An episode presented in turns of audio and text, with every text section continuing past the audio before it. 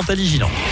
DKL, les conseils de Chantal Gilang, sexologue. Et on continue notre thématique sur les hommes qui s'ennuient au lit cette semaine, Chantal.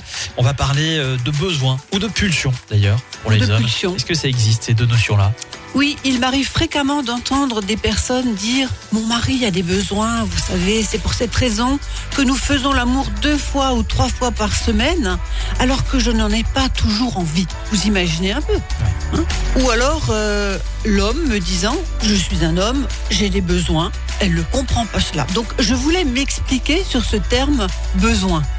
Un besoin est quelque chose de vital dont nous ne pouvons pas nous passer sans avoir de graves problèmes, par exemple le besoin de respirer, de manger, de dormir, etc.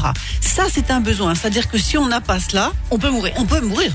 Donc là, vous êtes en train de nous dire quoi Que faire l'amour, ça n'est pas un besoin Un besoin. Il conviendrait plutôt de parler de désir pour un homme ou de pulsion. Car ne pas faire l'amour, c'est-à-dire ne pas avoir ce besoin, entre guillemets, qui est mal nommé, ne le fait pas mourir. Il y a des gens qui sont dans une abstinence, par choix, par volonté, par souci de santé, etc., et qui ne meurent pas d'une abstinence sexuelle.